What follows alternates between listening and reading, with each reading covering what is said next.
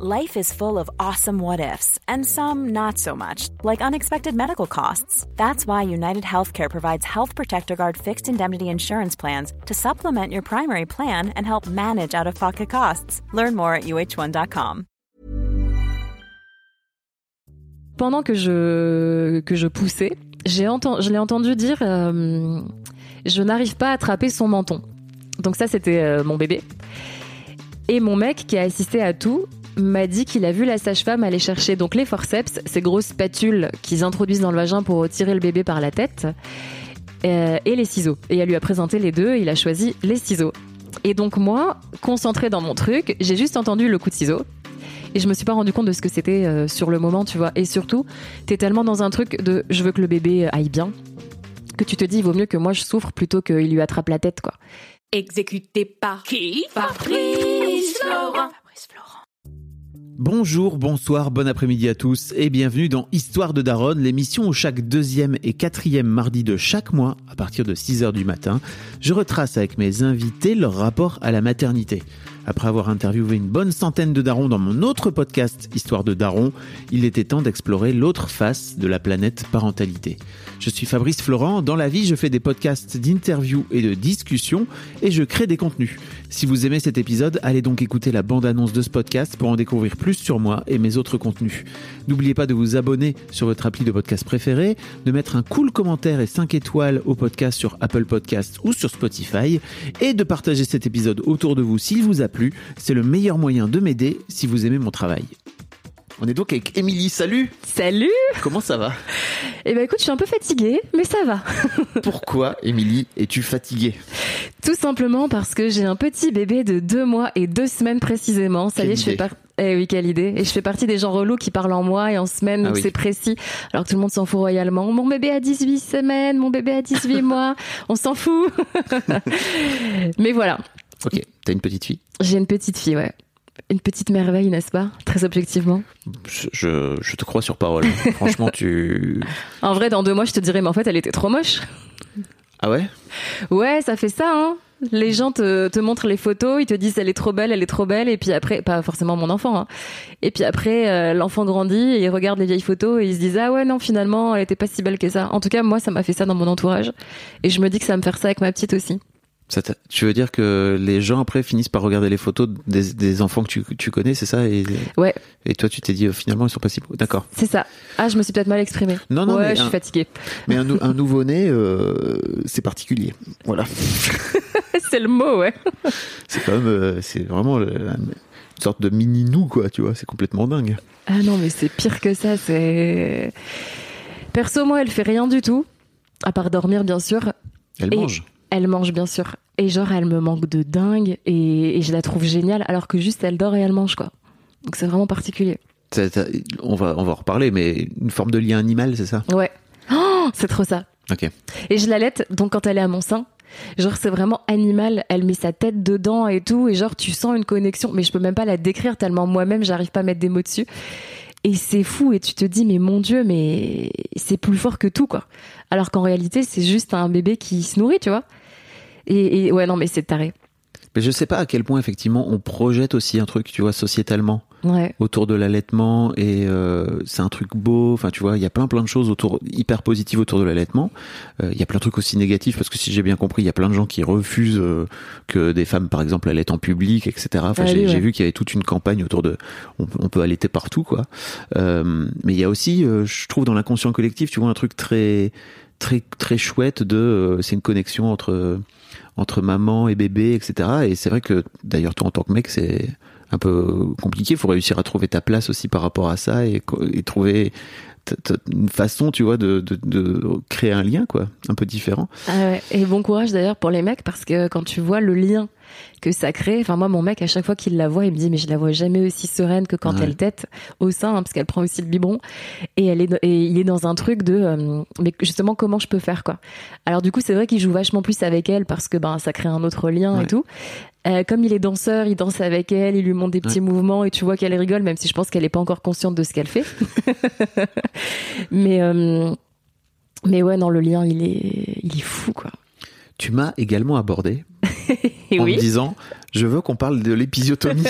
Absolument, il faut qu'on en parle. Ok, bah on va parler de l'épisiotomie. Très glamour. Mais non, il faut en parler, je pense. Euh, mais la première question que je voudrais te poser, c'est comment t'es venue euh, l'envie d'enfant? Ah, d'accord. Donc on parle pas du tout d'épisiotomie. bah, Plus tard, ça va venir. Bien sûr, bien sûr. On a le temps. hein. Euh, L'envie d'enfant, elle est venue avec mes neveux. Euh, parce que j'ai toujours été dans un truc de ouais je sais pas si je veux des enfants euh, on verra Euh, il y avait des, même des, des moments où je me disais ouais je veux pas de mec enfin tu vois j'étais vraiment dans un truc où j'étais très bien dans ma vie et ma sœur a eu deux enfants et en fait euh, au premier euh, ça a été fou mais complètement taré et je me suis dit mais le rôle de ma vie c'est d'être tata en fait Euh, mon neveu me manquait de malade c'était indescriptible je quel connaissais pas ce truc là là il a 7 ans Mais toi, t'avais quel âge? Ah moi, ben du coup j'avais, attends j'ai 30 ans de moins.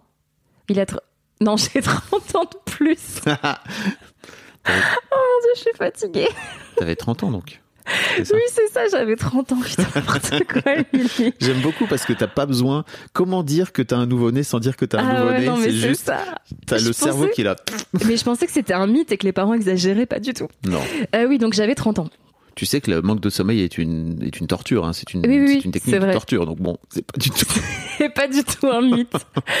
ouais, non, donc j'avais 30 ans. Et ça a créé ce truc-là. Et après, j'ai eu un autre neveu. Là, il, a, euh, il va avoir 3 ans. Et en fait, à chaque fois, il y a eu un craint, un, un craint. Oui, un lien de malade. Et, euh, et c'est là où je me suis dit, ah, ça doit être hyper fort quand c'est ton enfant. Après, je suis tombée sur le bon mec aussi.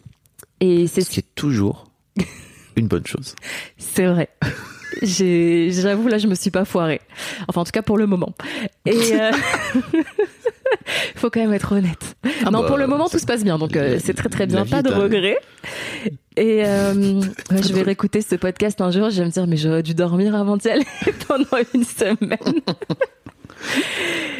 Et donc un jour, il m'a dit qu'il voulait des enfants, et euh, moi je me voyais très bien maman avec lui, et, et c'est venu comme ça. Aussi simplement que ça. Tout simplement, ouais. Et c'est venu aussi après le confinement, parce qu'avant le confinement, j'étais à fond dans mes projets, mon spectacle et tout, euh, mes livres, euh, mes pièces de théâtre, et j'avais l'impression que c'était le truc de ma vie, que c'était ça, euh, ma mission de vie, quoi. Et en fait, après le confinement, ça a un peu tout remis à sa place, Comme, comme pour plein de gens. pour beaucoup, voilà. Mhm. Et, euh, et je me suis dit, ouais, non, c'est le, Finalement, ma mission de vie. ouais, c'est ça, c'est le truc qu'il me faut maintenant, quoi. Il y avait tout qui était aligné, en fait. Ok. Voilà. Je sais pas si j'ai répondu à la question, du coup. Comment t'as vu l'envie d'enfant? C'était donc vraiment c'est.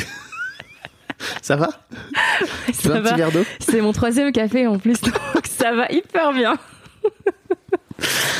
Ouh là là. Mais c'est très bien parce que tu vois, il y a, il y a des gens qui n'ont pas d'enfants et euh, qui écoutent aussi ces podcasts et je trouve que c'est important de. De dire la vérité. Mais tu vois, je me souviens plus par exemple. C'est-à-dire Ouais, que vraiment le, manque de somme, bah, c'est aussi ce qui fait que tu finis par faire un deuxième enfant, quoi. Tu vois, c'est qu'à un moment donné, t'oublies que vraiment t'étais fracasse, quoi. Tu vois. Ah ouais, non mais c'est ça. C'est complètement ça. Déjà là, hein, ça fait donc euh, deux mois et deux semaines. À chaque fois, ça va être très précis. Et j'ai oublié le premier mois quand je l'allaitais vraiment tout le temps et que c'était une torture et que j'en pouvais plus, quoi. Parce que vraiment, euh, toutes les trois heures, euh, une demi-heure au sein, c'est c'est éprouvant. Il n'y a pas d'autre mot, quoi. Le cerveau est très bien fait, je crois, vraiment pour qu'on fasse en sorte de perpétuer l'espèce. Ah ouais, C'est-à-dire que vraiment, tu- t'oublies, quoi. ah, c'est ça. C'est un oubli total. Comment s'est passée ta grossesse? Alors franchement, elle s'est super bien passée. Est-ce que tu te souviens, vraiment. pardon, avant ça, est-ce que tu te souviens comment t'as appris que t'étais enceinte? Parce que Oh. tu me racontais juste avant qu'on commence à enregistrer que t'as eu un peu de mal à, à ovuler, c'est ça? Ouais, c'est ça. Je crois que c'est le mot. C'est ça. Mon corps ne voulait pas. Alors attends, juste, je, c'est grâce à Laurie Perret, mais euh, je vais t'expliquer juste après que j'ai su que j'étais enceinte, mais indirectement. hein.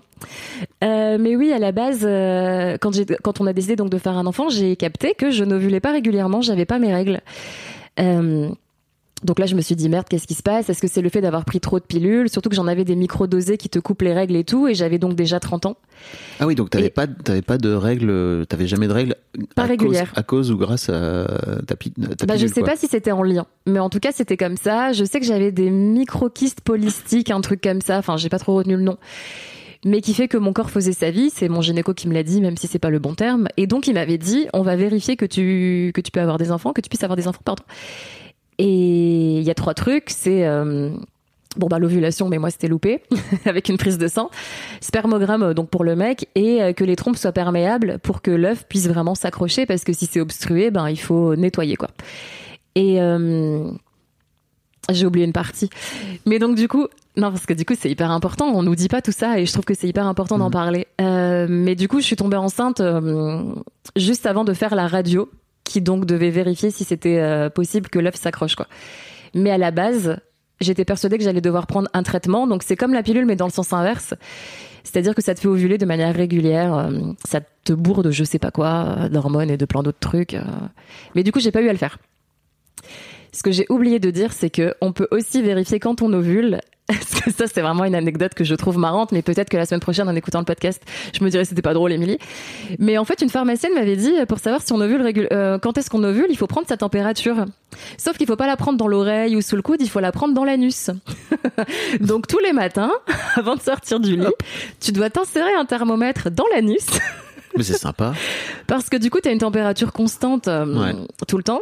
Avant d'ovuler, la température chute et le jour où tu elle augmente. Donc tu peux savoir aussi comme ça quand est-ce que tu ovules plutôt que de faire pipi à chaque fois sur les, les tests Oui. d'ovulation. quoi. Donc des- j'avais commencé à faire ça. J'en profite parce qu'il y a, il y a des, je sais qu'il y a des femmes qui utilisent cette méthode comme moyen de contraception. Euh, je tiens à dire que ce n'est pas un moyen de contraception Ah ouais, euh, officiel, quoi. ouais, non, tu fais bien de le dire. Surtout s'ils se prennent la température dans l'oreille, quoi. Ah ouais, il faut non, je sais vraiment- pas après. hein, Et en plus, elle m'avait dit, il faut surtout pas bouger avant. Il faut vraiment, genre, tu te réveilles et paf, quoi. Si tu bouges, que tu sors du lit, que tu vas aux toilettes, tu- ta température change. Mm. Donc il faut, ah ouais, non, c'est pas un moyen de contraception. Mais du coup, c'est en faisant ça, parce que du coup, tu notes tous les jours, euh, que j'ai capté que je voulais pas régulièrement, voilà. Donc c'est pas du tout dans l'ordre, euh, les étapes, mais euh, j'avais pas mes règles. Du coup, j'ai pris ma température. Je suis allée voir mon gynéco en disant, j'ovule pas régulièrement, je crois.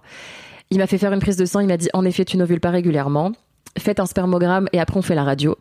Et avant de faire la radio, ben j'étais enceinte en fait. Ok. Ton mec a fait un spermogramme ou Ouais, pas par contre, lui, il C'est l'a toujours fait. un super moment.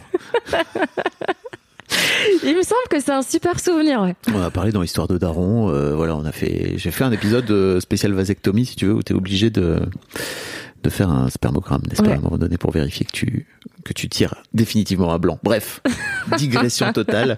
Je ah ouais, mais c'est peux- tellement magique en fait. Une fois que t'es dans le monde des parents, il y a tellement d'histoires que, que tu ne peux comprendre que quand t'es parent en fait. Euh, ouais, bah, je suis pas. Ah ouais, tu Non. crois? Non, je crois pas. Je, crois- je trouve que c'est cool que de justement de le raconter parce que je crois que quand t'es pas parent, il y a un vrai. T'as pas la même vision sur le truc, mais je trouve que c'est bien aussi de l'entendre. Il y a plein de, de nullipards, tu vois, de gens qui écoutent, qui, qui ont pas d'enfants, qui écoutent mes podcasts.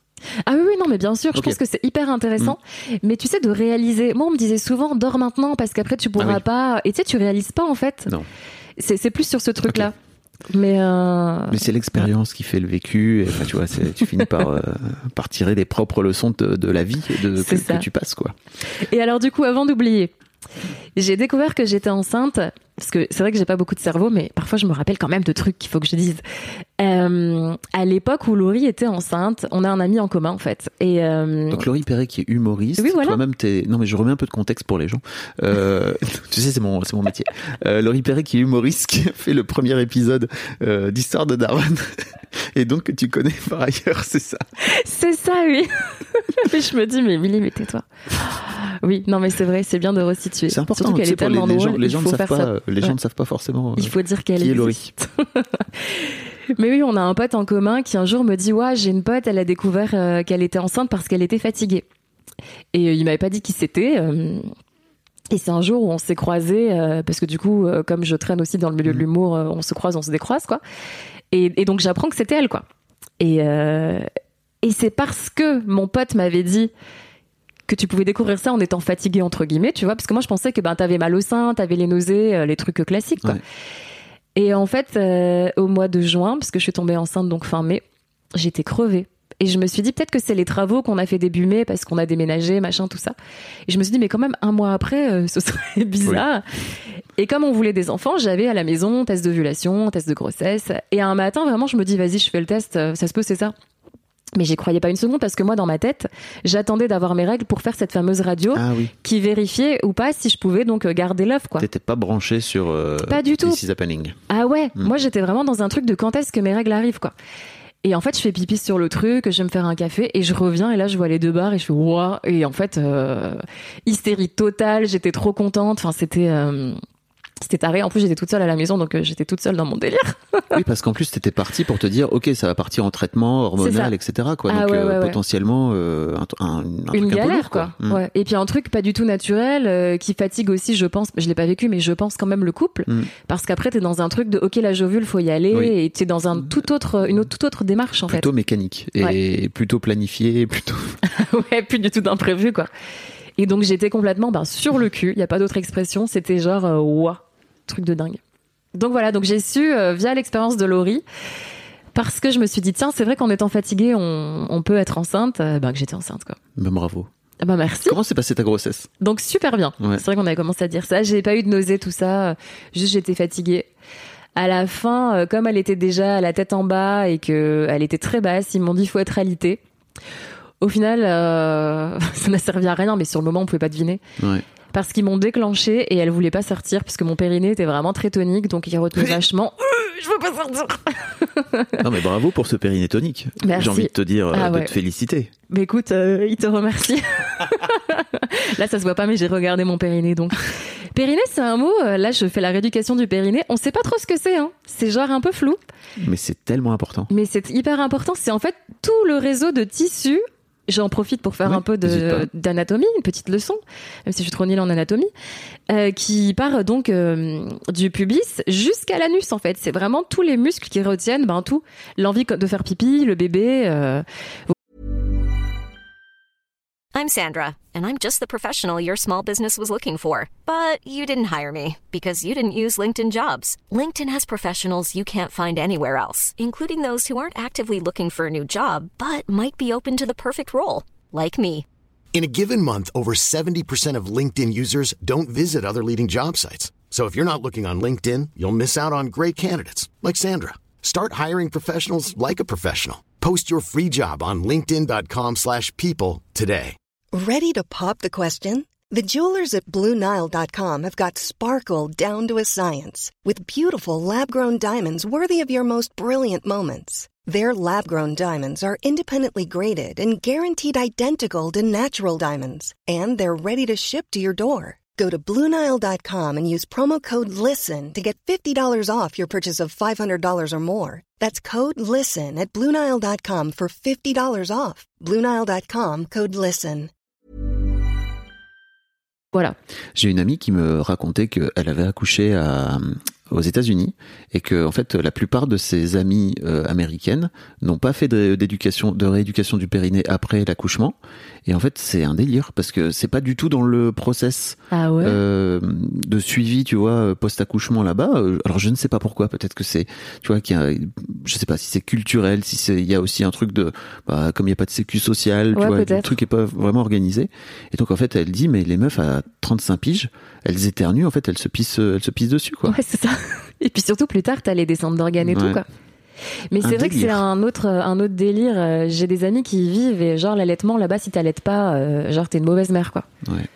C'est un autre délire. Ouais. C'est culturel. Ouais, complètement.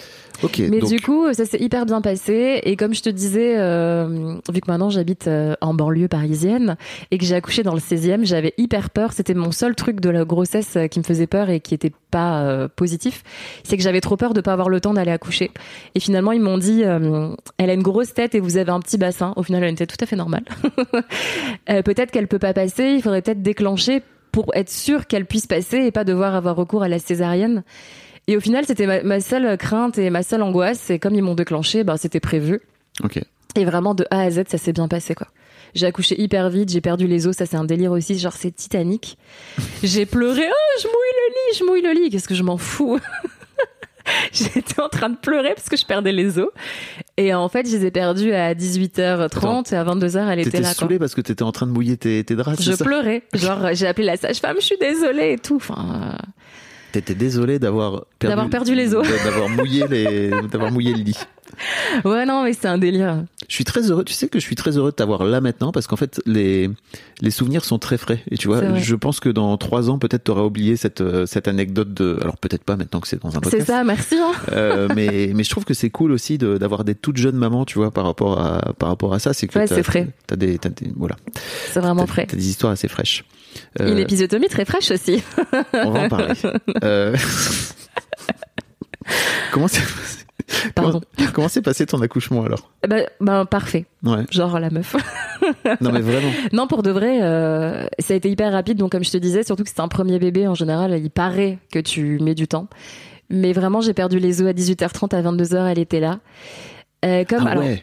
ouais, ouais, ouais. Ok. Par contre, comme ils m'ont déclenché, les contractions étaient violentes direct. Il n'y a pas la montée. Donc, euh, comme l'utérus prend euh, tout le ventre jusqu'au niveau des seins, euh, t'as vraiment mal partout et j'avais vraiment envie de mourir, mais de mourir vraiment. Je me couchais sur le lit et tout, et la sage-femme était top. Elle me disait, pour vraiment que ça aille vite, euh, mettez-vous sur le ballon. Elle disait à mon mec de me masser le dos. euh, D'ailleurs, conseil aux mecs qui écoutent pendant l'accouchement, si vous demandez quoi faire, la majorité du temps, c'est genre juste se taire. Parce qu'on est tellement saoulé et vénère qu'il faut genre juste pas parler. Ça, c'est un Je suis délire très aussi. heureux d'avoir euh, d'avoir des paroles de, de de mère, tu vois maintenant après Ah avoir ouais. entendu les mecs qui disaient moi je sais pas quoi faire. Ah ben vraiment. Et d'ailleurs, mon mec avait demandé à sa sœur, qui a trois enfants, qu'est-ce que je peux faire pour aider Émilie? Et elle lui avait dit, dis rien, tais-toi. C'était genre le conseil. Donc je pense que c'est pas que moi, c'est vraiment genre, euh, il faut nous laisser quoi. Mais je ne parle qu'en mon nom et donc en celui de euh, la sœur de mon mec. Mais mon, euh, mon ex euh, a comparé ça à un marathon, tu vois, en disant en fait moi j'ai juste envie d'aller au bout. ouais, Et qu'en fait c'est comme si t'étais en train de me dire comment je peux t'aider alors que ta gueule en fait c'est ça. Attends-moi à la fin et Ouais. file-moi de l'eau. parce qu'en fait t'es toute seule à pouvoir courir un marathon quoi, tu vois, il y a Ouais. personne qui peut te porter quoi. C'est ça. Mais c'est, mais c'est, mais c'est terrible en tant que mec, hein, je tiens à te le dire, c'est que vraiment, t'as, pour moi, c'était le, je, je me permets de, de partager ma petite expérience. Pour moi, c'était vraiment le summum de l'inutilité, Ah ouais. du sentiment d'inutilité qui m'a parcouru pendant, et qui m'a suivi pendant toute la grossesse en me disant, d'un point de vue de la survie de l'espèce, en fait, je sers à rien. C'est-à-dire que je peux mourir demain. Franchement, je peux passer Oui, sous un vois. camion demain.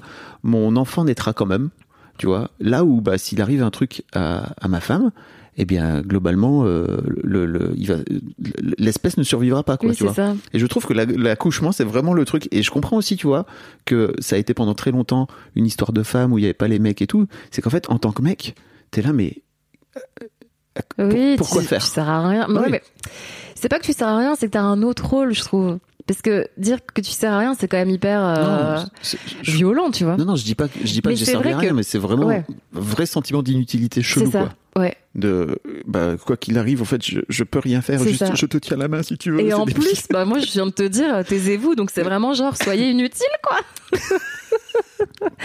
non mais parce que vraiment c'est un délire. J'avais lu une BD euh, qui s'appelle La naissance en BD d'ailleurs, qui est géniale, de Lucille Gomez, Oui. si je me souviens bien. Et pareil, elle disait euh, l'homme il peut juste accompagner. Alors elle disait pas du tout qu'il faut se taire, hein, mais elle est hyper bienveillante et tout. Elle replace la femme au cœur de l'accouchement et non pas le médecin parce que c'est vrai que dans notre société c'est souvent le médecin le héros alors qu'en fait c'est la femme et, euh, et l'homme c'était ben accompagnant et Qu'est-ce que vous pouvez faire? Ben c'est les massages, euh, c'est demander justement euh, ce que tu peux faire et tout. Bon après ça dépend des femmes, mais c'est vrai que moi il fallait juste qu'ils se taisent quoi. mais du coup il m'a, enfin tu vois il m'a fait les massages dans le dos quand j'étais sur le ballon et j'ai vu ça comme un marathon parce que je me suis dit, moi je voulais la péridurale, je me suis dit la sage-femme vient de me dire qu'il faut que je tienne une heure sans péridurale.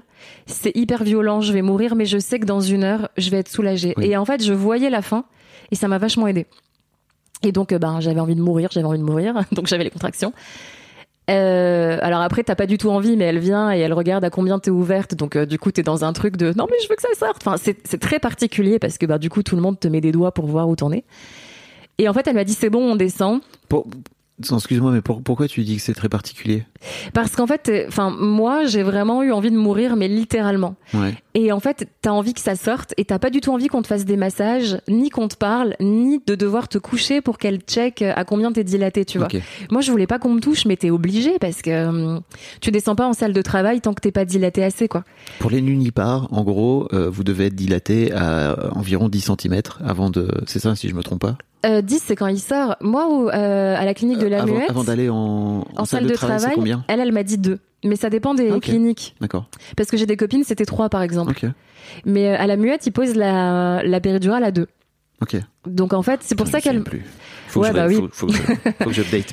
C'est pour ça qu'elle m'a fait m'asseoir sur un ballon, donc les jambes écartées, pour euh, aider le poids du, enfin pour que le poids du bébé aide euh, l'ouverture euh, du Ah non, col. pardon, je, je, je confonds avec la salle d'accouchement, où vraiment c'est. Voilà la, salle fin, de quoi. travail, ouais pardon. Moi j'ai dit la salle de travail, mais c'est ça. D'accord, d'accord. Et pareil en salle, donc euh, ils m'ont posé la péridurale donc en bas en salle de travail d'accouchement, et elle m'a mise en position du Bouddha pour euh, vraiment que le poids joue quoi. Et là vraiment, pour moi dans ma tête c'était 5 minutes, mais au final tu vois 18h30 22h c'était quand même plus long. Mais elle est venue, elle m'a dit t'es dilatée à 6 et l'anesthésiste est venu, il m'a dit non non t'es à 9 et elle est revenue, elle m'a dit c'est le moment de pousser, mon gynéco était même pas encore arrivé.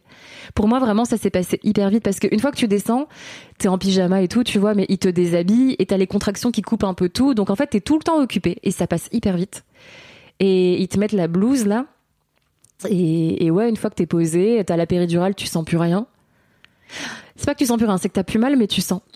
Et, euh, et c'est pas du tout désagréable. hein. C'est vraiment, tu te dis, euh, ok, là je sens. euh, c'est comme une envie d'aller aux toilettes en fait, tu Mhm. vois. Et, et ouais, et ça a été hyper vite. Mon gynéco est arrivé. Alors c'était un vendredi soir. Je lui ai dit, vous êtes pas bourré, j'espère, parce que j'étais complètement à côté du truc. Il a rigolé. Il me dit, mais non.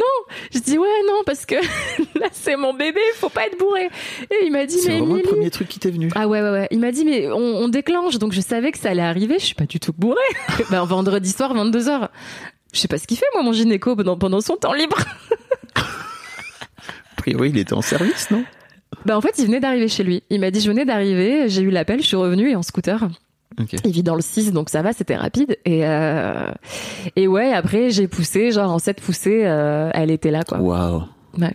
Je- je- J'imagine qu'il y a des qu'il y a des nanas qui vont écouter qui vont être ultra jalouses parce qu'il y a des Ouais, je c'est quand même pour un premier accouchement c'est assez dingue quoi. Ouais. Mais c'est bien de le dire parce que pour moi aussi, j'allais galérer. Et en fait, non, on galère Oui. pas forcément, en fait, Oui, je trouve que c'est hyper important de dire qu'effectivement quand c'est positif. Ouais. voilà que tu peux aussi accoucher relativement rapidement euh, quand t'es quand quand prim, primipare. Ah oui, Ouais. moi le mot je le dis pas. Mais alors la- dans la naissance en BD, j'ai appris que à ton premier enfant, donc tu as le col de l'utérus. euh, et au deuxième et au troisième et plus, ça fait pas ça. Mais la toute première fois, ton col doit d'abord euh, donc de la verticalement se devenir invisible en fait, donc Oui. euh, se rétrécir à la verticale. Et donc c'est la tête du bébé qui fait que ça descend. Puis une fois qu'il est à zéro, ça s'ouvre donc à l'horizontale. Et c'est pour ça que c'est plus long. C'est parce que ça fait un puis deux, alors que pour le deuxième et le troisième, le chemin est déjà fait. C'est ça ce chemin qu'on appelle. En fait, moi je savais pas. Donc en fait, ça fait les deux en même temps. Ça s'ouvre. euh, ouais, je fais des gestes avec mes, mes mains. C'est pas moi, c'est vraiment la naissance en BD. hein. Ouais.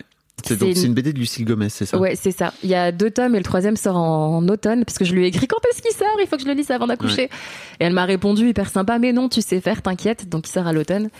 et je me suis dit, moi qui adore les livres et qui ne les revends jamais, il faut que je les remette en vente et que je les passe parce circuler. que euh, ah ouais. Et euh, véridique, je les ai mis sur Vinted et ils sont partis en 4 minutes quoi.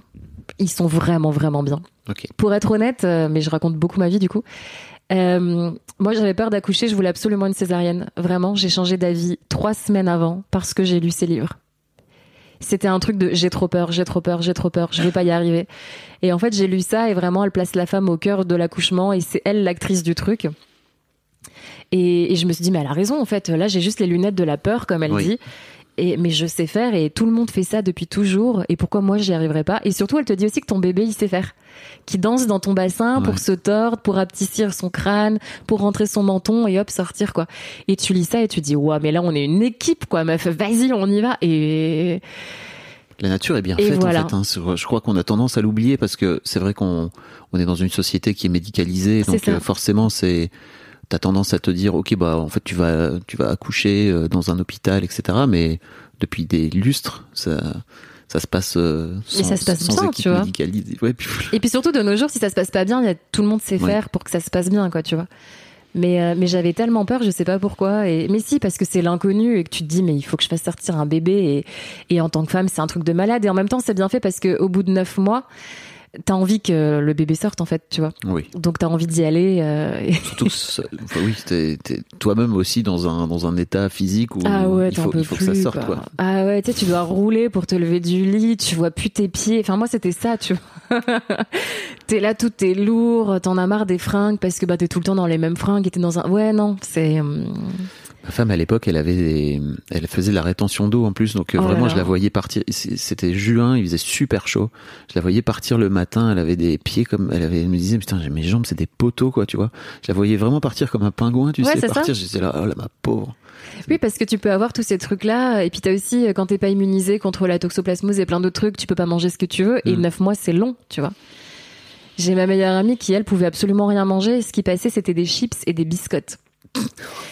Et même l'eau, elle pouvait pas boire, elle buvait de l'ice tea, euh, et c'était horrible, elle a passé une grossesse, mais horrible de chez horrible. Par contre, l'accouchement, nickel, mais... euh, Donc tu vois, t'as un truc où à un moment donné, t'en peux plus, même quand ça se passe bien comme moi, ou non, non, mais là, il faut vraiment que le bébé sorte, quoi. Et alors quand ça se passe pas bien, comme, euh, comme là, les exemples qu'on vient de dire, Ouais.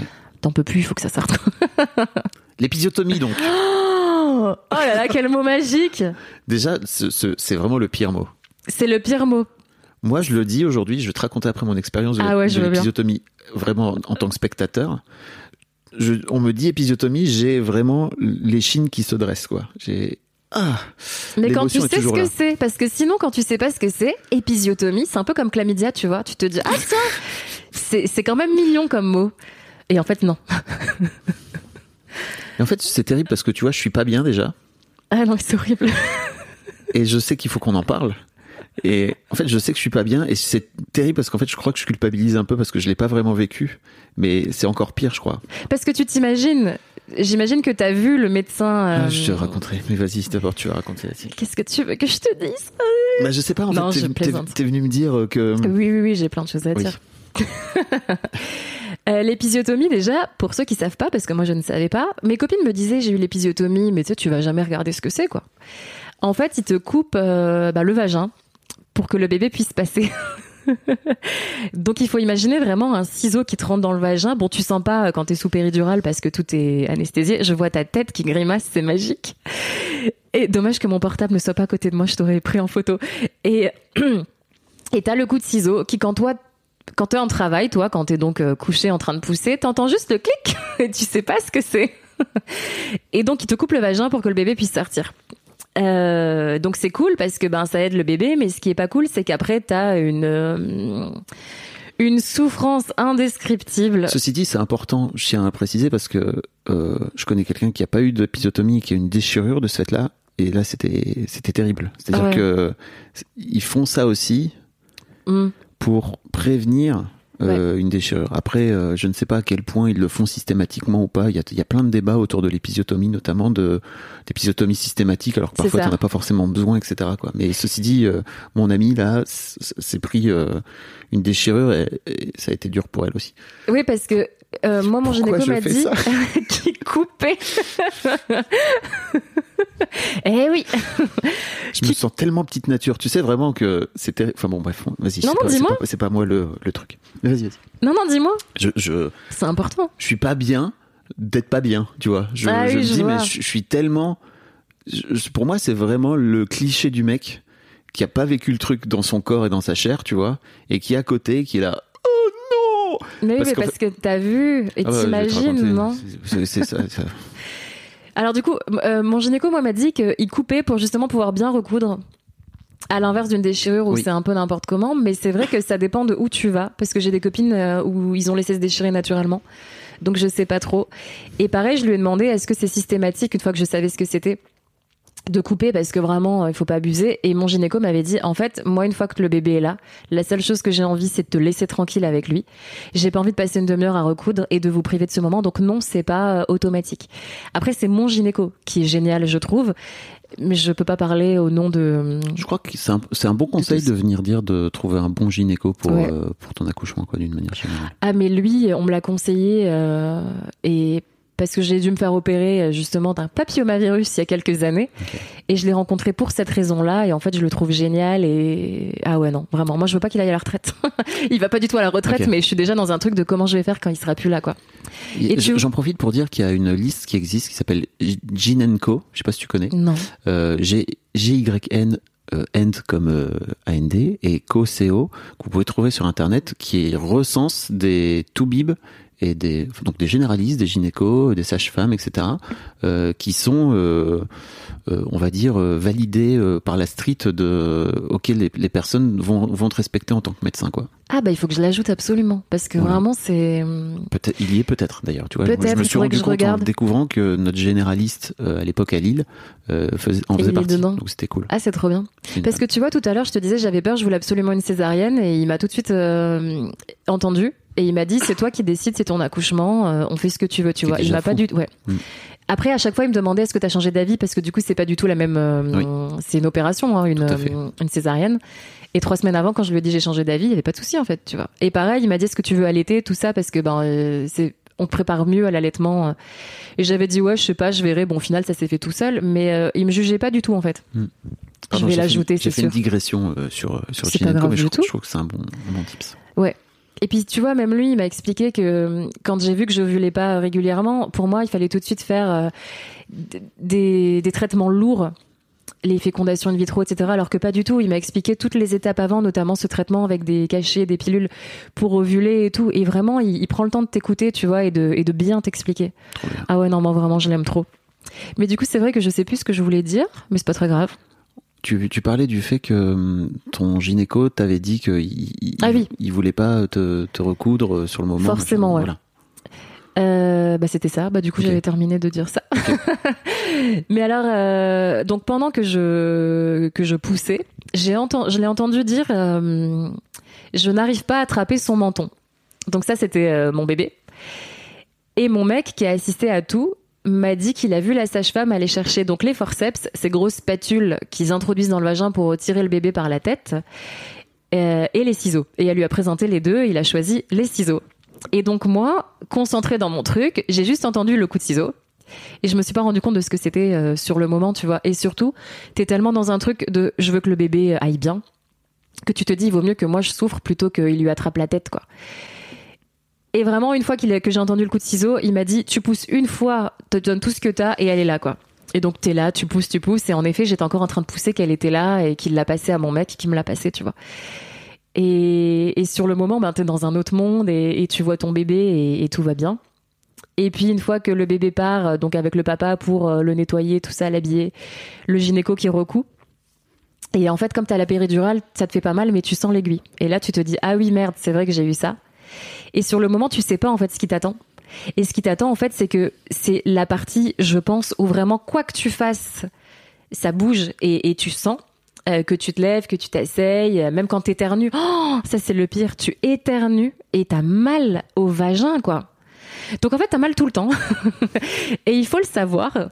Et, et ouais, et c'est une douleur. euh, à la maternité, ils te filent des cachets pour pas que t'aies mal, mais c'est des cachets que tu peux pas prendre en continu. Après, à la maison, tu peux prendre du doliprane, etc. Ça aide un peu, mais tu sens. Et t'en as pour minimum deux semaines, quoi. Moi, ça a été un peu plus long parce qu'il y avait un point qui voulait pas cicatriser. Et, là, récemment, j'ai encore un peu mal parce que j'ai vu que ça avait été recousu euh, euh, un peu fort. Enfin, pas fort, mais c'est assez tendu. J'ai eu peur qu'on me fasse le point du mari. Oui, le fameux. Si vous connaissez pas, il y a eu plein plein de. Tapez dans Google le point Ah du mari, ouais, non, vous allez voir, il y a plein plein de choses. euh. Horrible. Tu, peux- tu peux expliquer peut-être? Ah oui, bien sûr. C'est en fait euh, le, le médecin, te, enfin le chirurgien du coup, te recoue le vagin un peu plus serré, en te disant qu'à toi, euh, ben ça va rien changer à ta vie, tu vois, mais que pour le mari c'est mieux parce que du coup, ben t'as un vagin un peu, euh, un peu neuf, serré. un peu serré.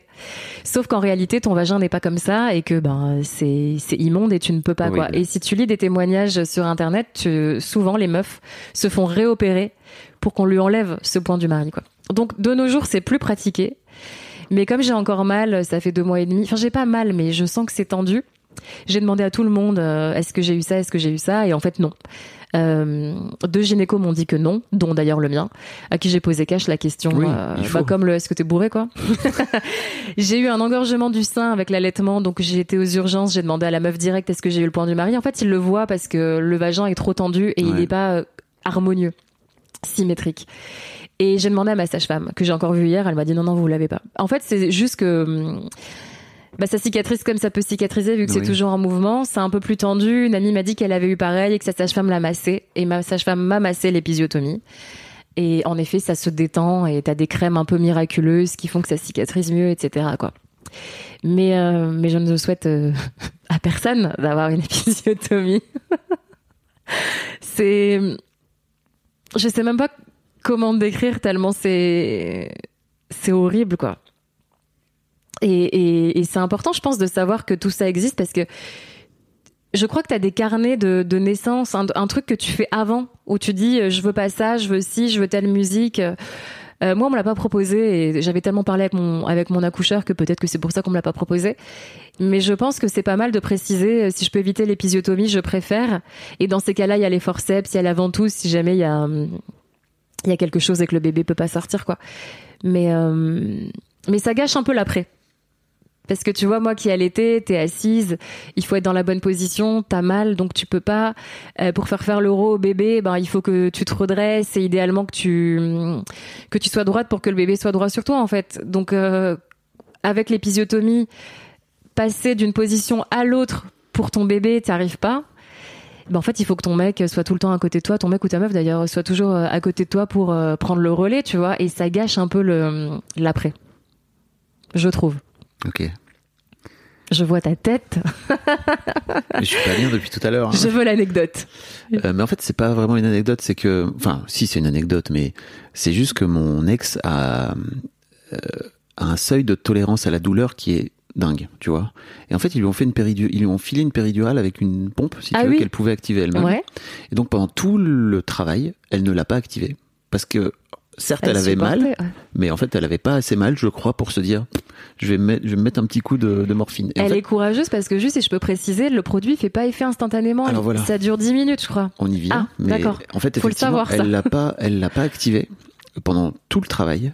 Et euh, et en gros, euh, et, tu vois, personne lui a dit. Je trouve que ça aurait été cool que quelqu'un lui dise en prévention. Alors, elle a accouché à l'hôpital Jeanne de Flandre à Lille, où vraiment ils sont le, le, le, le personnel est ultra top, tu vois. Mais effectivement, ils n'ont pas eu cette présence d'esprit de venir dire. En fait, si vous avez pas mal, il faut quand même euh, vous mettre un petit coup. Vous allez voir, c'est toujours cool euh, de peut-être avoir encore moins mal, voire pas du tout mal. Et euh, donc en fait, elle a pas fait ça. Et effectivement, le, au moment, dans le dernier quart d'heure où il faut pousser pour délivrer, euh, sa péridurale ne faisait pas effet. Et en fait, elle appuyait dessus, tu vois. Et Oh vraiment, non. parce que vraiment, elle commençait à douiller, elle appuyait dessus. Ouais, mais t'as les 10 minutes Et de en fait, les, quoi. les, les mecs lui ont dit non, mais laissez tomber, ça, c'est trop tard là. Oh la pauvre. Donc elle a vraiment accouché sans péri. Et, euh, et en fait, euh, moi, c'est vraiment la première fois que je me suis rendu compte que je pouvais souffrir à ce point-là par procuration, parce que j'étais vraiment à côté. J'étais là, mais t'es en train de douiller comme je t'ai jamais vu douiller. Et puis en plus, tu vois, comme euh, comme au travail, comme pendant le travail, elle a pas du tout. Enfin, franchement, la meuf, elle jouait euh, à, la, à la DS, tu vois, pendant que il y avait d'autres meufs dans les salles de travail qui étaient Qui en train, en train de de douiller. hurler, de ouais. tout. Moi, je la regardais, je disais, est-ce qu'il Est-ce que c'est. Qu'est-ce qui se passe es-tu humaine? Es-tu normale? Ou voir, est-ce que tu es vraiment en train d'accoucher? Qu'est-ce qui se passe, quoi, tu vois? Euh, Mais non, en fait, c'était juste, effectivement, le travail se faisait, mais elle avait pas mal. Et, euh, et, et en fait, ce qui est terrible, c'est que euh, moi, je les ai vus à côté. bon, en fait, t'es à côté, mais en fait, comme t'es à côté debout, tu vois quand même au-dessus du, du champ, si tu veux. Et je les ai vus préparer des ciseaux. Donc, je savais ce qui allait se passer. Oh, Et, ça doit pas être agréable à ta, po- euh, en fait, à ta place. hein. c'est- terrible parce que je j'ai entendu le coup de ciseau. En fait, elle me dit qu'elle l'a pas entendu. Elle a hurlé. Mais en fait, tu vois, quand, quand elle a, je te dis qu'elle a hurlé, ce Alors- cri, je l'ai encore dans la tête aujourd'hui, quoi. Tu vois, c'est-à-dire que je crois que je devrais faire un peu de MDR ou de. Ah ouais, de non, mais parce qu'elle me- n'était pas endormie, du coup. Non. Ah. Et en fait, si tu veux, c'était juste elle dans sa, dans, quand on en a reparlé. Après, en fait, elle me dit non, non, mais moi, euh, si tu veux, j'ai pas eu mal. Ouais, parce que tu souffres elle est, ailleurs. elle, est, mais... elle est tellement. Et tu sais, elle m'a dit, mais moi, j'étais dans mon truc, en fait, donc je m'en suis pas rendu compte. Et si tu veux, après ce, ce cri-là, euh, j'ai fait le fameux cliché du. En fait, trop d'émotions, trop de trucs. La, la, la sage-femme m'a dit, monsieur, vous êtes tout blanc. Mm. Euh, ça va pas, monsieur J'étais là, Je crois pas. Elle dit, alors, ca- cassez-vous, allez boire un verre d'eau. On va pas, on n'a pas le temps de s'occuper de vous. Ouais, Et en fait, ça. donc je suis sorti et j'ai raté la naissance de ma fille en fait parce que j'ai pris, euh, tu vois, genre cinq minutes pour me pour me remettre. Et en fait, euh, Lina, ma fille aînée, le- était née ouais. entre temps quoi.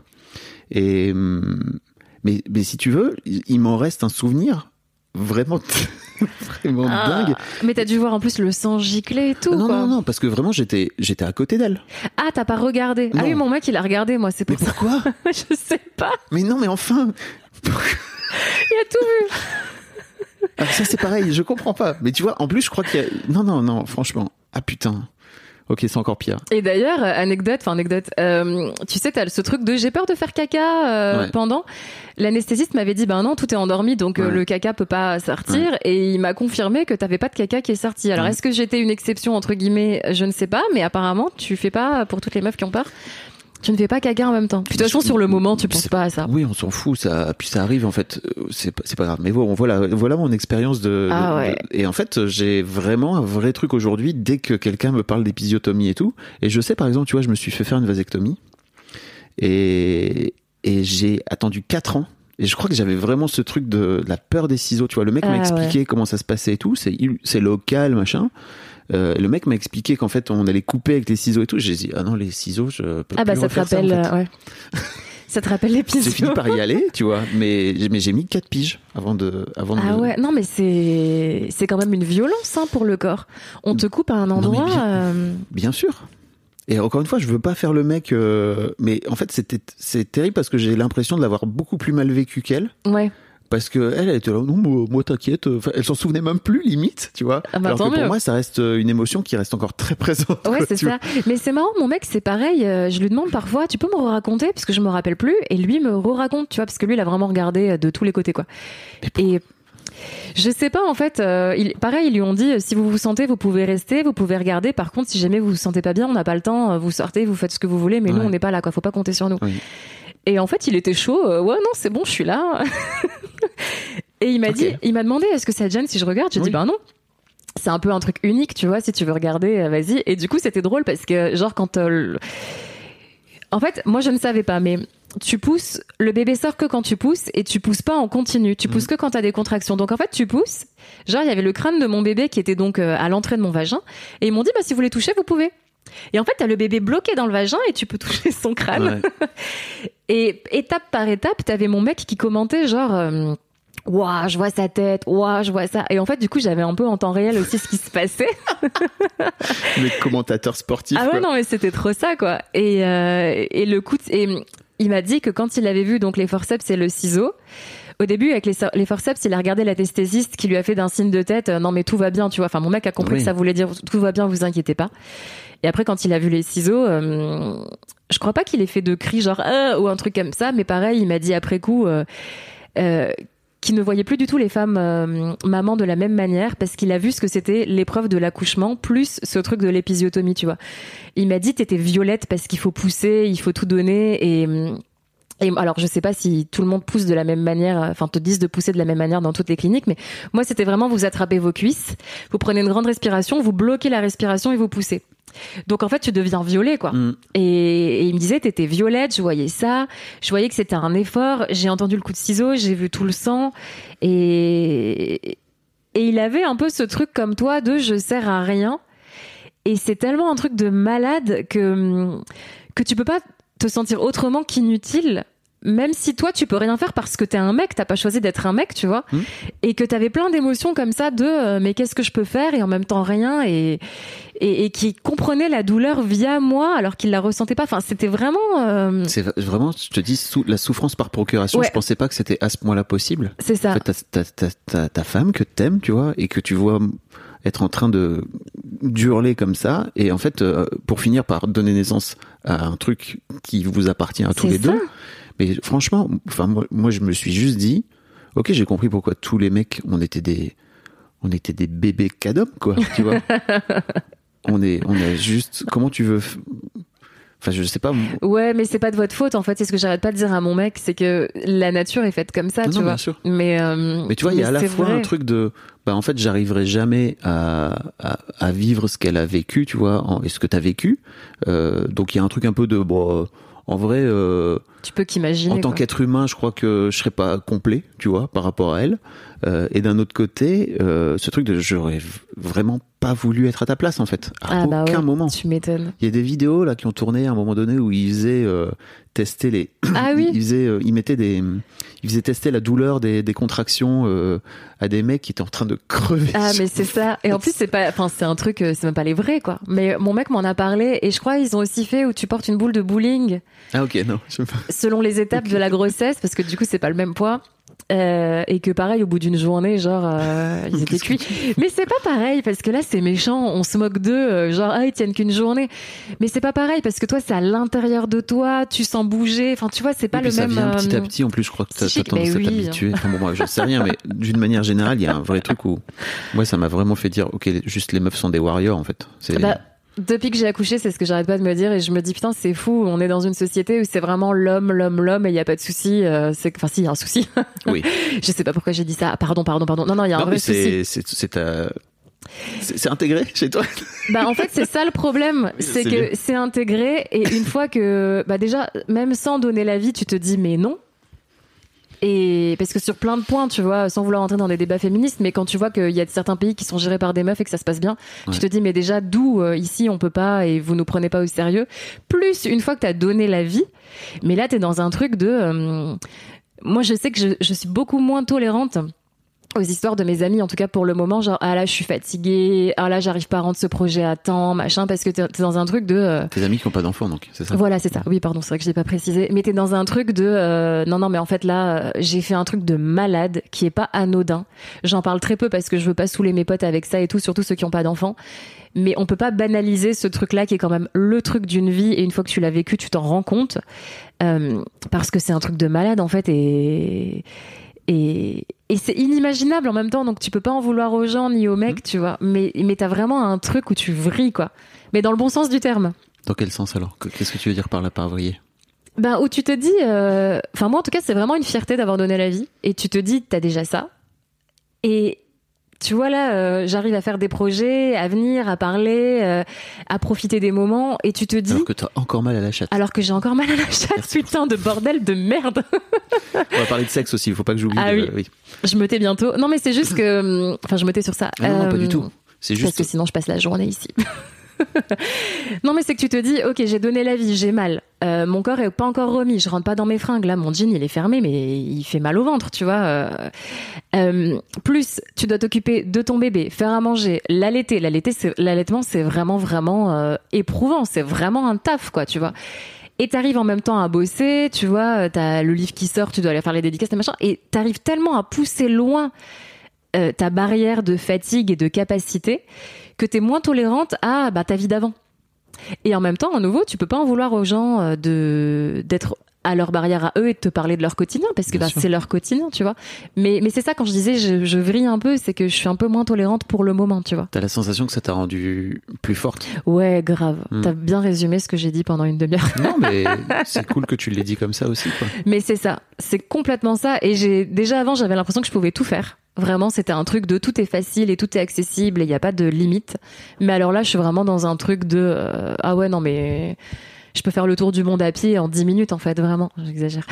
Mais il y a un truc de euh, avec un porte-bébé donc ouais, je suis avec un porte-bébé. Non, j'ai pas encore réussi à m'en servir, j'ose pas. Mais vraiment ce truc de warrior comme tu disais de euh, les meufs en fait, on est vraiment j'ose le dire genre au-dessus, tu tu vois. pas le droit de le dire Ouais, je je sais. vais pas enfin je, je- je vais pas te regarder en disant eh ben bravo Elle la se prend meuf pour qui? Non je t'as t'as vraiment le droit de le dire c'est cool Mais il faut le vivre, ouais, pour euh, pour rentrer dans le délire là, je pense, parce que du coup, c'est pas sympa pour les autres. En plus, quand tu galères à tomber enceinte et tout, c'est pas du tout un jugement. hein. C'est vraiment que ça te met psychiquement, psychologiquement plutôt, pardon, dans ce délire là, quoi. Ouais, je comprends Voilà. Parlons cul. bah avec plaisir. Non mais euh, je- je, je sais que tu m'en parlais juste avant, tu vois, Euh, en me disant que pour l'instant c'était vraiment no way. C'est pas possible. Ouais. C'est impossible parce que bah, déjà ça fait mal. Et surtout, euh, moi j'ai regardé le- comment j'étais recousue. J'ai regardé ce qu'il m'avait fait parce que sinon j'ai peur de toucher, de faire pipi. De... Même quand tu vas aux toilettes pour faire caca, il faut savoir que la grossesse peut constiper. Et t'as beaucoup d'hémorroïdes, notamment quand tu pousses. Donc en fait, t'as déjà peur d'aller aux toilettes. Ça on vous le dit pas. non, on ne le dit pas. Mais c'est des choses qui peuvent arriver. Et ça arrive bien plus souvent qu'on ose le dire. le pense, parce que beaucoup de gens osent pas te le dire. Après, quand tu poses la question, c'est oui, moi aussi j'ai eu ça, tu vois. Mais il faut surtout, vraiment le il y a dire des en femmes fait. qui gardent des hémorroïdes toute leur vie après quoi. Ouais. Bah en fait, moi je pense que j'en ai en interne Hmm. parce que ça fait encore mal. Et ma mère me disait que elle, elle a gardé ça pendant des années, tu vois. Et je disais mais j'ai mal, vous croyez que j'ai ça et tout. Et, et en fait oui, c'est c'est une des conséquences de de l'accouchement quoi, parce que t'as tellement poussé que les tissus sanguins sont inflammés, Bah ça oui. fait des hémorroïdes et en fait c'est le temps que ça revienne quoi. Ton corps, il est là. Pourquoi? Ouais, c'est ça, genre il te déteste. Ton anus, il est là en mode manif. Putain Non, mais en fait, du coup, c'est vrai que hum, t'as peur de tout, donc euh, d'uriner, euh, de déféquer, pour le dire poliment, mais... euh, mais moi j'ai regardé en tout cas parce que vraiment ça me rassurait de savoir euh, comment c'était. Mm. Ouais.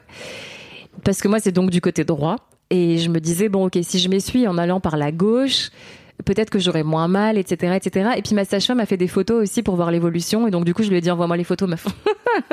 donc j'ai un super album souvenir. Super. Bientôt sur l'Instagram Ah d'Emilie. ouais. pour faire la promo du podcast. Je vous mettrai. Je vous mettrai l'Instagram d'Emilie si vous voulez aller voir. T'as une super photo de toi enceinte. euh, Oui. Ah, j'ai gagné ce shooting photo par une nana qui est géniale, euh, Magali donc. Et, et j'attends impatiemment les autres photos parce que je dois avoir 10-15 photos différentes et j'en ai eu que deux pour le moment. Je vous, met- je vous mettrai l'Insta Ouais. d'Emilie sur, euh, Mais elle est, euh, elle est top. sur les notes de l'épisode. Voilà. Oui, et elle fait gagner donc des shootings photos. C'était super. Et donc bref, donc tout ça pour dire que c'est tendu, t'as peur, t'as mal, et, et forcément quand t'as déjà peur d'aller aux toilettes, donc un besoin naturel, comment tu veux te dire, ok, là j'ai trop envie de ken, c'est parti. C'est impossible en fait. Et ton, ton cerveau a débranché ce. il a peur mon cerveau. Hmm. Mais vraiment, c'est une crainte. Et, euh, et j'en parlais avec une copine qui a une épisiotomie où c'était donc tendu aussi, celle qui m'a dit il faut masser, etc. Et c'est sa sa- sage-femme, c'est hyper dur à dire sage-femme, pas du tout, qui lui a dit euh, là votre devoir, c'est euh, si vous en avez envie bien sûr, euh, donc de reprendre une activité sexuelle, c'est de vous pas de vous forcer, mais d'essayer. Et si ça veut pas, vous arrêtez en fait, il n'y a pas de souci. Mais juste, il faut débloquer psychologiquement ce truc de ça va craquer, ça va faire mal. Ouais, Parce qu'en fait, sûr. une fois que c'est recousu, ça craque plus. Mais quand t'as mal, eh ben, t'as peur que ça recraque Bien en sûr. fait. Et donc, du coup, moi, je suis complètement là-dedans. Et, et c'est inimaginable. C'est-à-dire que vraiment, euh, quand je pense à mon vagin, je me dis, j'espère qu'il va aller mieux. Je me dis pas, ah tiens, ça fait longtemps, tu vois. Alors que si j'y pense à l'acte et tout, je me dis, ah, c'est vrai que c'est cool et tout, Oui. ça fait du bien, euh, ça pourrait vraiment faire du bien en plus maintenant. Mais, mais t'as un blocage, quoi. Ok. Ah ouais, ouais, ouais. Mais t'as conscience de, t'as conscience de, de ce blocage, donc c'est déjà un. C'est un déjà premier bien. pas. Ouais. Ouais. Et surtout, on en parle à fond avec mon mec parce que souvent, je lui dis putain, je suis désolée, je suis sûre que t'es frustrée et tout. Oui, j'allais- te demander, est-ce que voilà, est-ce que t'as de la culpabilité? Euh, par moment, ouais, mais en fait, mon mec, il est top parce que ben, comme il a vu l'accouchement, il m'a dit euh, non, non, mais ça, c'est mon problème, c'est pas du tout le tien, tu t'occupes pas de ça. Euh, J'ai vu, je sais que t'as mal. Et il est dans un truc de c'est toi qui reviens vers moi quand tu veux en fait tu vois il est non mais vraiment quand je te disais tout à l'heure ça fait 4 ans et pour le moment c'est bon On revient à ce truc de n'hésitez pas à faire un enfant avec un mec bien, quoi. Voilà, Ouais, vraiment, n'hésitez pas, c'est une bonne idée. Mais tu vois, euh, euh, parce que mes copines sont choquées de me voir en forme, et je dis non, mais en fait, moi, je fais pas les nuits, c'est mon mec qui fait les nuits. Et elles sont choquées, genre, ah bon, mais comment ça se fait? Je dis, mais parce qu'en fait, il m'a vu accoucher, il a vu l'épreuve, et il voit que je suis au bout de ma vie, j'ai la fatigue physique et aussi psychologique. Il voit que j'allaite, que toutes les trois heures, t'es de nouveau en train. Et, et pour lui, le seul truc où il est utile, tu vois, on parlait de ça, c'est de me laisser me reposer. Et donc du coup, il y a plein de moments où euh, tu veux te reposer, vas-y, tiens là, euh, je te réveille pas demain matin parce que du coup lui il est complètement cuit. Dors jusqu'à pas d'heure. Euh, Comme j'ai mal au dos, j'ai mal partout aussi, tu vois. Vas-y, prends ton temps. Euh, Mais t'hésites pas aussi à lui demander de l'aide et à te et à te montrer vulnérable, cette là Comment ça ah se si si, il y a Ouais. des moments où genre je pleure et je lui dis là j'en peux plus. Euh, là tu vois, il va bosser, il va partir et tout. Je vais être toute seule pendant 4-5 jours avec la petite donc jour et nuit. Je lui ai dit euh, jeudi moi je fais ma vie. euh, parce que du coup, je l'allaite moins. Maintenant, elle est en mixte. Donc, du coup, j'ai moins la culpabilité aussi d'être à la maison. Parce que ça, la culpabilité, c'est toi et ton cerveau. hein. Et, euh, et j'étais dans un truc de. euh, après, je déjeune avec une copine. Après, je fais ci. Après, je fais ça. euh, et je rentre quand je rentre, en fait, tu vois. Parce qu'au début, j'osais pas du tout. Et pour être vraiment honnête, au début, quand je m'occupais pas de la petite, mais genre 10 minutes, c'est-à-dire est-ce que tu peux la prendre l'endormir? Je culpabilisais tellement que je lui disais si tu veux, prends ta soirée, prends demain aussi. Genre, il me rend service et il peut lui profiter à fond parce qu'il m'a rendu service 10 minutes. Mais ça, c'est pas possible. En fait, c'est le père, tu vois. Et je lui en ai parlé et euh, il m'a dit mais non mais t'es taré, moi je suis content de m'en occuper, mais comme vous avez un lien, que tu l'allaites, il veut pas non plus déborder, tu vois, et, hum, parce que j'ai beau, beaucoup parlé de tout ça, il peut pas réaliser ce qui se passe dans ma tête en tant que maman. Et quand t'es maman, t'es genre, enfin en tout cas moi, je peux pas faire une généralité. Je suis persuadée de mieux savoir que tout le monde et de savoir ce qu'il faut faire. Et c'est pas vrai, parce que parfois elle pleure, je sais pas ce qu'elle a, et je lui chante une chanson de La Belle au bois dormant que je lui chantais quand elle était dans mon ventre. Et j'ai l'impression que juste en la serrant dans mes bras, en posant mes lèvres sur entre ses sourcils là où ça sent trop bon, et ah ouais non mais cette odeur. et de lui chanter euh, mon amour, je t'ai vu au beau milieu d'un rêve, qui est donc du coup mon bébé, je t'ai vu au beau milieu d'un rêve, que genre je peux guérir tout, toute la terre entière même, tu vois. Et genre quand il me voit comme ça en train de chanter ça, il veut tellement pas couper ça, qu'il me laisse toute la place que je veux et il s'efface un peu, tu vois. Et donc du coup maintenant on en parle, je lui laisse beaucoup plus de place, tu vois, je pars toute la journée, il joue avec elle, il est content. Je rentre, ils sont hyper contents, genre on a passé une enfin elle je sais pas mais genre on a passé une super journée, tout ça et la culpabilité se calme. C'est un vrai, c'est un vrai sujet, hein, tu vois, de réussir à trouver chacun sa place euh, aussi rapidement. Et en, plus, je, trouve que ça se joue vraiment dans les premières semaines, quoi. Faut pas, faut pas hésiter à beaucoup parler. Faut parler.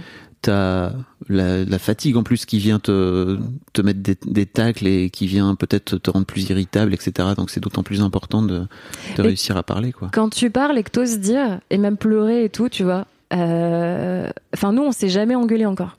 Bon, ça fait que deux mois et demi mais on est épuisé, euh, donc on a souvent des fous rires pour des conneries, mais vraiment genre des, des vraies, vraies conneries, quoi.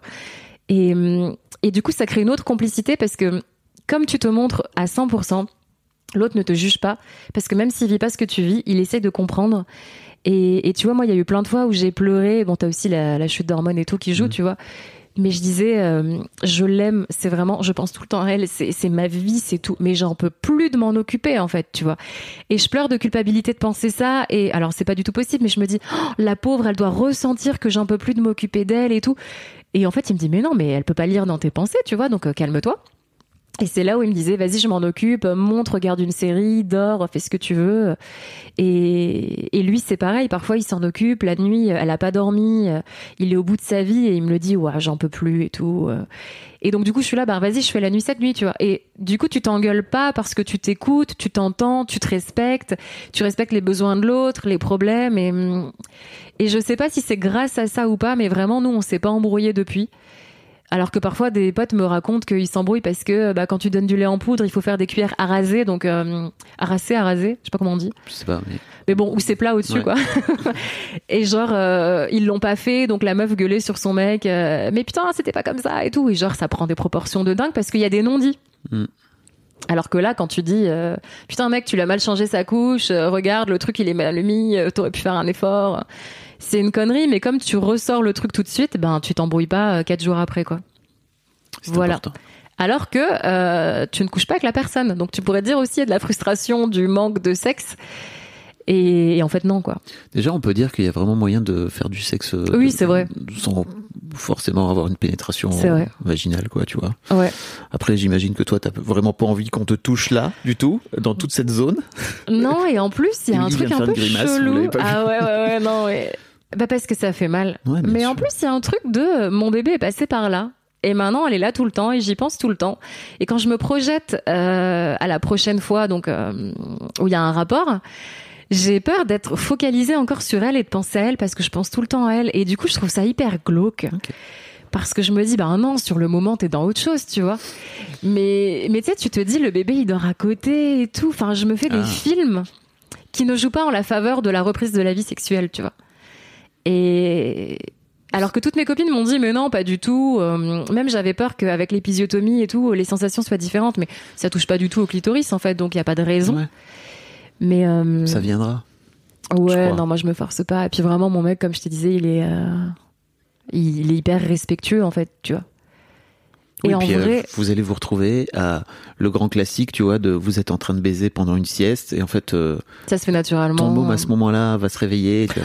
Il y a une super chanson euh, d'Hippocampe Fou, je sais pas si tu connais, qui est rappeur euh, sur euh, sur le sujet. Qui, je, je, vous mettrai le lien dans, dans les notes de, de l'épisode, euh, qui parle de ça justement. De, il est en plein rapport euh, avec sa meuf et, et puis il va, il va, embrasser, il va embrasser son son fiston pour. il dit, j'ai encore la bouche qui pue la chatte de ta mère. Oh non C'est très poétique. Ah ouais, je vois ça. Et c'est marrant. Bah, c'est surtout vrai Parce en que c'est plus. la, la vie. Voilà, Ouais, c'est la vraie vie, quoi. Mais, mais en fait, c'est ça, c'est que quand elle dort, tu te dis, bah là, il faut faire euh, tout ce que tu peux pas faire quand elle dort pas. Et c'est vrai que pour le moment, en plus, vu que j'ai mal, moi, il n'y a pas euh, reprendre une vie sexuelle, tu vois. Et euh, mais, mais c'est normal, en fait. Il faut, je pense, qu'il faut se laisser tranquille. Oui. euh, il faut pas te dire, il faut absolument le faire, tu vois. Bon après, Mais je moi j'ai de la chance ce que ta sage-femme, tu vois, ça. Ouais, je trouve ça intéressant que ta sage-femme dise. En fait, il y a un moment donné où il faut aussi, tu vois, dépasser la peur. C'est comme sauter dans le vide, quoi. Tu vois, Ouais. euh, c'est tu, tu fais un saut, quoi. Tu vois, et puis tu vois bien ce qui se passe, Ouais. tout en te respectant et en n'oubliant pas de te respecter. Mais c'est ça. Mm. Et puis tu Ça vois, le- quand je lui ai dit, je trouve que c'est tendu. euh, même elle, tu vois, quand elle met ses doigts et tout, euh, pour la rééducation du périnée notamment, je savais pas que c'était comme ça, qu'il fallait contracter ses doigts euh, qui sont donc dans toi. Euh, mais elle dit, euh, vous me dites quand je peux y aller, prenez une grande respiration, tu vois, très respectueuse de moi, c'est pas genre, allez, vas-y, écarte les jambes et hop. Et euh, elle touchait tout doucement l'épisiotomie. Elle me disait vraiment c'est bien cicatrisé, ça peut pas craquer. Euh, et elle massait tout doucement. Est-ce que ça fait mal et tout. Et en fait, comme elle prend le temps et qu'elle est vraiment patiente, respectueuse et tout, euh, tu te détends. Et tu te dis, ok, donc si elle masse et qu'elle touche et que ça se détend un peu, c'est que c'est bon signe. Quand elle est à l'intérieur et qu'elle masse de l'intérieur aussi, donc le point tendu, ça fait un picotement au début, une sorte, une sensation de brûlure, mais en fait ça va mieux. Et tu te dis, en fait, si tu te projettes avec ton mec euh, à un rapport et que t'es pas obligé d'avoir une pénétration, tu vois, euh, et que tu parles, et moi c'est ce qu'on fait, tu peux dire aussi, attends là ça fait mal, euh, stop, tu Bien vois, sûr. et reprendre progressivement comme ça. Et ça c'est génial. Un- On revient à la communication. Ah ouais, non, mais Même dans le sexe, qui est quand même, oh, c'est c'est très bien de communiquer pendant le sexe. Ouais, pas que des euh, t'aimes ça salope? Enfin, je sais pas si les gens font encore ça, mais c'est pas ça la communication. Ça peut être un mood, mais t'es pas Oui, obligé de le faire. vrai. euh, On se juge pas. T'es pas obligé de le faire euh, pour ta première fois. Après l'épisiotomie, Pas du tout dans le mood. t'aimes ça salope? Non, non, j'ai mal en fait. C'est ça que t'as. Oui, je sais que t'aimes avoir mal. Non, là, vraiment, c'est pas. Au secours. Oh non. Euh, merci beaucoup, Émilie. Je- J'en profite pour, pour, pour dire que tu viens de sortir un bouquin chez First qui s'appelle Un mec, c'est comme un appart, sous-titré.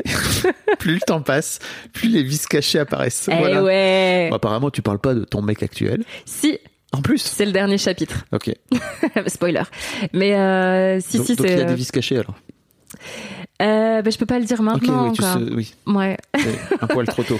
Mais en gros, c'est ça. C'est euh, on m'a toujours dit qu'il fallait pas comparer deux relations amoureuses les unes avec les autres. Donc, donc j'ai décidé de comparer des relations amoureuses avec des appartes parce qu'il y a tellement de points communs. Donc ça, c'est un petit peu le pitch. Et c'est vrai que j'ai comparé pas mal de mes relations, euh, bon 10 du coup, euh, 9 pardon en l'occurrence, euh, avec des des appartements. Et moi, ça m'a bien fait marrer de l'écrire. Ça a bien fait marrer mon éditrice aussi, donc je me dis que ça peut faire marrer pas mal de gens. Et ce qui est cool, mais que j'ai pas réalisé au moment où je l'écrivais, c'est qu'il y a quand même une part de psychologie.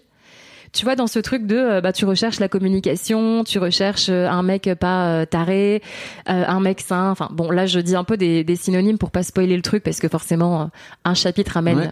un autre point. Mais, euh, mais ouais, non, je suis assez géniale sur ce coup-là. je rigole. Non, mais tu disais que il y, a- il y a beaucoup d'aspects psychologiques. De, Ouais. quoi, de quoi tu parles, par exemple Dans le livre, en fait. Ah, d'accord. Ouais, ouais, parce que je raconte donc euh, des Bien vraies sûr. histoires euh, qui me sont arrivées et d'autres qui sont inspirées de mes amis aussi. Mais à chaque fois, il y a le, le- la toile de fond est très psychologique dans et peut-être que que ça. D'ailleurs, j'espère que ça parle aux hommes autant qu'aux femmes. Dans t'as une première histoire d'amour et puis quand tu te sépares, tu te rends compte en fait que ça, tout ça n'allait pas et que chez la prochaine personne, tu ne veux plus tout ça. Et donc à chaque fois, tu te rapproches de ton idéal et c'est ce que le livre en fait euh, raconte Chap- chapitre après chapitre. euh, La nana. euh, Trop bien. trouve un peu son idéal, tu vois. C'est pour ça que je disais euh, le dernier chapitre, si, si, c'est mon mec, même si du coup, c'est pas. euh, C'est C'est pas forcément c'est pas un- fini, entre guillemets. Voilà. Et puis, c'est pas forcément euh, un vice, Oui. tu vois. Ça me fait penser, et j'en profite pour les gens qui, qui sont dans ce truc-là, c'est qu'il y a une série qui s'appelle Love Life sur euh, chez HBO, donc euh, que vous pouvez trouver sur OCS en France, euh, avec Anna Kendrick, qui est, tu sais, la meuf qui joue dans Pitch Perfect notamment. Et en fait, un épisode de cette série égale une relation. Ah, ok. C'est trop intéressant parce Bah ouais. qu'effectivement, elle, elle fait ce chemin-là. Euh, donc si ça vous intéresse, j'avais fait un épisode des biscuits de la vie. J'ai un podcast de reco et en fait je vous mettrai le lien dans les épisodes si vous voulez aller écouter parce que euh, ça me fait un peu penser. Alors c'est pas, elle parle pas, Oui, non, mais elle parle c'est pas du tout d'appart, euh, mais si ouais, tu veux dans l'idée de, de faire avancer petit à petit, tu vois, ton histoire amoureuse et qu'en fait chaque histoire finit par te construire ton le truc que t'as, dont t'as envie, tu finis vers Mais lequel tu finis ça. par arriver quoi. et avoir conscience de ce que tu veux. Enfin, vraiment, cette, appro- cette approche. C'est pour ça que je disais, c'est comme un appart, parce que pareil, tu commences par un studio que tu peux à peine te Ouais. payer, et après tu finis euh, dans une villa ou j'en sais rien où. Mais, Wow. mais, mais c'est trop ça. C'est vraiment de d'aller vers ton idéal, mais surtout d'oser aller vers ton idéal, parce que souvent t'oses pas, t'as peur d'être seule avec l'âge et tout, toutes ces conneries, tu vois. Et en fait, euh... ouais, non, moi je me suis bien marrée. J'en avais fait un podcast d'ailleurs aussi. Et euh, quand j'avais eu les retours de ah ça m'aide et tout, ça me rappelle telle histoire, telle histoire, je me suis dit bon vraiment là il, il faut que ça sorte en livre quoi, parce que j'adore les livres. Trop bien. Et voilà, c'est mon deuxième petit bébé de l'année. Tant qu'à faire, autant tout faire. Ah ouais, là ça y est, c'est l'année des bébés. Mais pas euh, un seul vrai bébé. Et après c'est les bébés, les projets quoi. Parce que les épisiotomies, euh, Deux secondes, ça va deux secondes. non c'est pas systématique en plus. Pour le deuxième il y en aura pas, j'y crois. Merci beaucoup, Émilie. Mais merci. C'était super. Ah bah tant mieux. Vraiment, j'ai kiffé. Même si j'étais pas bien pendant toute une Ah ouais j'ai vu, c'est pour ça je dis ah bah tant mieux parce que Non, vu non, ta tête. C'est vraiment très cool. Un grand merci à toi. Merci beaucoup. Salut. Salut.